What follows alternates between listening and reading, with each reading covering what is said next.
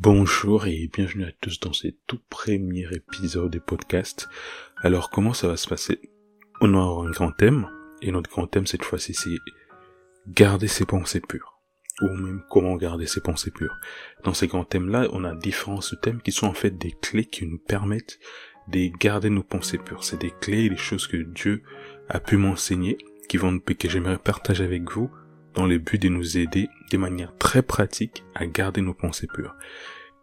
La première clé qu'on va voir ensemble aujourd'hui, c'est celle qui consiste à veiller sur ces cinq sens. Veiller sur les choses auxquelles on s'expose pour garder ses pensées pures. Très rapidement, je vais lire un passage. C'est dans Matthieu 18 du verset 7 au verset 8.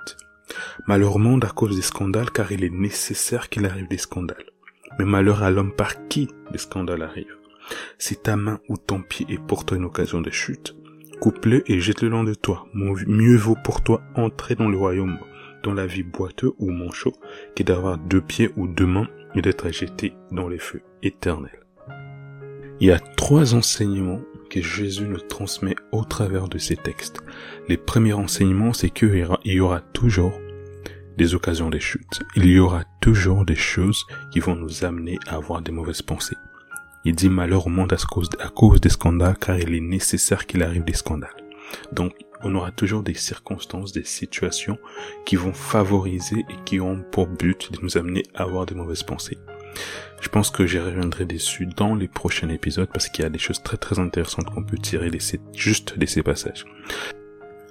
Les deux enseignements qu'on peut tirer de ces textes que Jésus nous transmet, c'est que nous devons identifier quelle est l'occasion des chutes? Quelle est la chose qui nous, nous amène à tomber dans les péchés?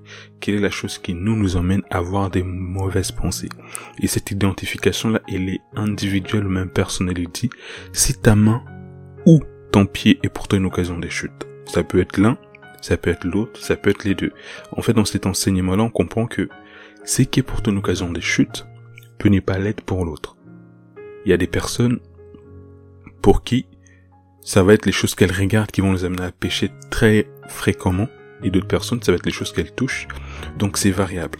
Et là, en fait, quand je parle d'identifier, il y a deux choses importantes à identifier. La première chose à identifier, pour nous aider à garder des pensées pures, en veillant aux choses auxquelles on s'expose, c'est de déterminer quelle est la pensée dominante, quelle est la mauvaise pensée dominante. Parce qu'en chacun de nous, quand on parle de mauvaise pensée, il y a toujours une mauvaise pensée dominante. C'est Dieu faisait en sorte qu'on puisse lire les pensées des uns des autres, on verrait que dans la tête de certaines personnes, leur mauvaise pensée dominante, ça va être la peur. Donc c'est des personnes qui vont pas forcément avoir des pensées impudiques, mais elles, ce sont souvent des pensées des peurs qu'elles vont nourrir en elles. Pour d'autres personnes, ça va être des pensées d'impudicité. Il y a d'autres personnes, ça va être des pensées des comparaisons. C'est au cas par cas. Nous devons identifier la pensée, la mauvaise pensée dominante. Et c'est assez facile à identifier parce que la mauvaise pensée dominante finit par se traduire dans les actes. Donc c'est aussi les péchés dans lesquels tu tombes les plus souvent. Et la deuxième chose à identifier, c'est quelle est la source. Qu'est-ce qui alimente ces mauvaises pensées dominantes Prenons le cas d'une personne dont la pensée dominante, c'est la pensée d'impudicité, d'impureté je vais m'arrêter dessus parce que c'est clairement plus simple et je pense que c'est l'un des péchés qui touche les plus grands nombres des personnes. Donc déjà, ce qu'il faut savoir, c'est que on peut tous avoir comme pensée dominante l'impudicité, mais n'est pas avoir la même source. C'est-à-dire qu'il y a des personnes qui vont très souvent avoir des pensées impudiques, très sexuelles, mais elles, ces pensées, vont être alimentées par les choses qu'elles voient. Alors qu'une autre personne, elle peut avoir les mêmes types de pensées, mais ces pensées-là vont être alimentées par les choses qu'elles touchent. Une autre personne encore peut avoir les mêmes types de pensées, mais ces pensées-là vont être alimentées par les choses qu'elle écoute. C'est-à-dire qu'il y a des personnes, elles sont, elles luttent avec l'impudicité, mais cette lutte-là, dans leur pensée, vient du fait que dès qu'elles voient une fille, dès qu'elles voient un homme, tout de suite commencent à s'imaginer des choses. Il y a d'autres personnes, quand tu le vois un homme, quand tu le vois une femme, ça leur fait rien du tout. Mais c'est quand, supposons que cette personne est en couple, c'est quand ils commencent à se faire des câlins, à se tenir dans la main. C'est là que les pensées d'impudicité sont déclenchées, sont réveillées et sont alimentées.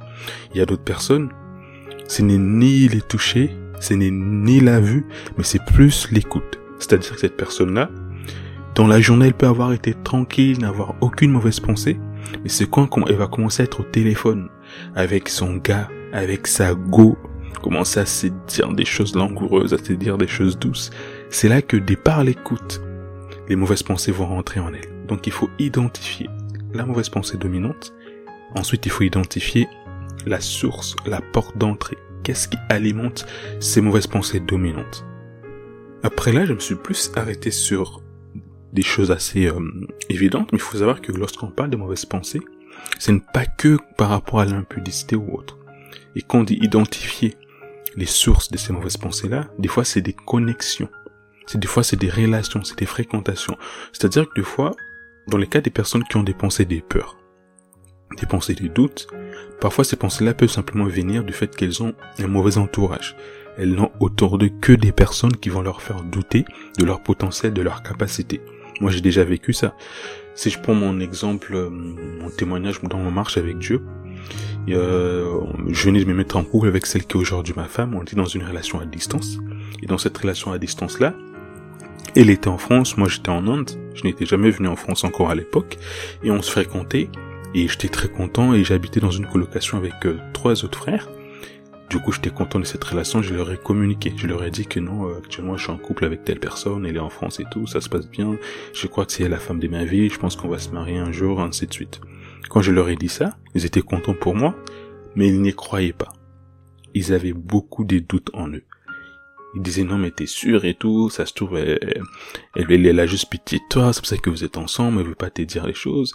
Ça se trouve elle a une autre gars en France et tout, mais d'ailleurs est-ce que tu t'imagines moins toi qui es en Inde, elle est en France, t'es sûr qu'il n'y a pas des gars plus beaux que toi, plus intéressants que toi en France là-bas?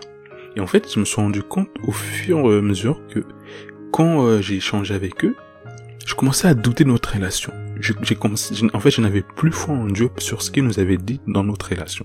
Et ça a commencé à beaucoup me remettre en question jusqu'à ce que Dieu me dise, soit tu crois en ce que moi je t'ai dit, parce que Dieu m'avait dit que c'était elle la femme de ma vie, mais on reviendra dans d'autres épisodes. Donc soit tu crois en ce que je t'ai dit, soit tu crois à ce que eux ils te disent. Sauf que si tu crois en ce que eux te disent, ils vont te communiquer la peur. Et la peur, qu'est-ce qu'elle va faire? Elle va paralyser elle va neutraliser, elle va empêcher la manifestation de votre mariage, elle va bloquer la manifestation du plan que je pour vous deux.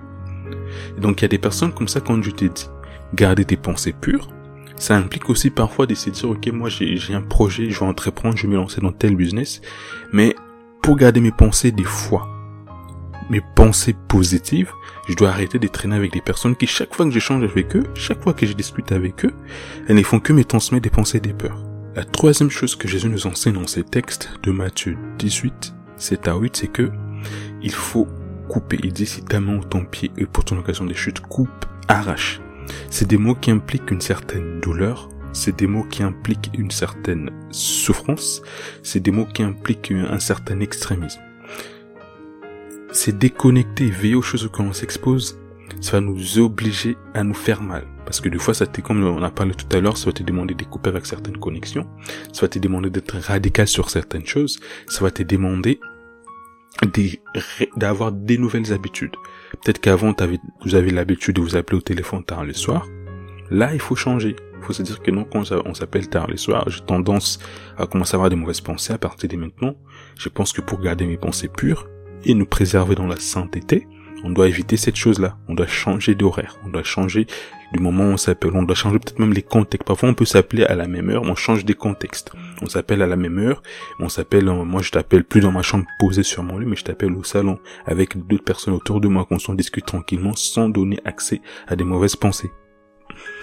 Vu que les podcasts commencent à être longs, moi je me suis promis 7 à 8 minutes max, et là on commence à aller vers plus de 10 minutes, je vais essayer de raccourcir. Mais j'aimerais juste encourager quelqu'un aujourd'hui.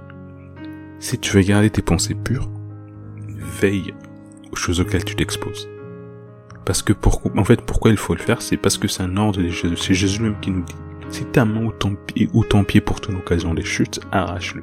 Et surtout, il dit qu'il y aura toujours des choses qui vont nous amener à avoir de mauvaises pensées, mais nous avons un rôle à jouer. Nous avons notre part des responsabilités face à cela. Et notre part des responsabilités, c'est de veiller sur les choses auxquelles on s'expose.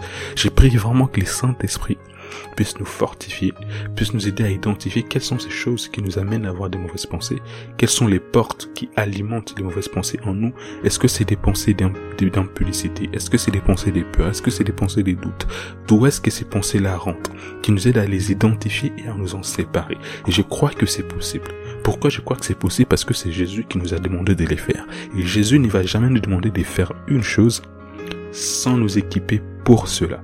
Donc s'il nous demande, s'il nous donne même l'ordre d'arracher, de couper si nos mains ou nos pieds sont des occasions de chute, c'est qu'il va nous équiper pour y arriver. Et je crois que nous allons y arriver. Dans la Bible, on parle de Job. Job, il avait fait un pacte avec ses yeux, c'est lui de ne plus, de ne pas regarder des vierges. Qui est intéressant, c'est que Job, n'avait pas le Saint-Esprit en lui parce qu'il n'était pas dans la nouvelle alliance, il n'était pas dans la nouvelle dispensation. Il avait identifié que chaque fois qu'il regardait certains types de femmes, il commençait à avoir de mauvaises pensées. Et pour éviter ça, qu'est-ce qu'il a fait? Il a arraché, comme Jésus nous demande. Il a décidé de faire un pacte avec ses yeux pour ne plus l'exposer aux choses qui commençaient à nourrir en lui des mauvaises pensées, qui réveillaient en lui des, des convoitises et des mauvaises passions. Il a réussi à les faire. Or, il n'avait pas le Saint-Esprit en lui, comme j'ai dit. Nous, nous avons le Saint-Esprit en nous. Nous sommes participants de la nature divine. Nous avons la nature de la sainteté qui est déjà en nous. Ça veut dire que c'est possible d'y arriver. Mais pour que cela soit possible, nous devons non seulement y croire, mais nous devons aussi nous engager, nous devons faire un pacte comme Job a fait un pacte avec ses yeux. Nous devons prendre un engagement, nous devons prendre une résolution. Et je sais que c'est possible et Jésus va nous, va nous aider à y arriver. Sur ce, que Dieu vous bénisse et rendez-vous au prochain épisode.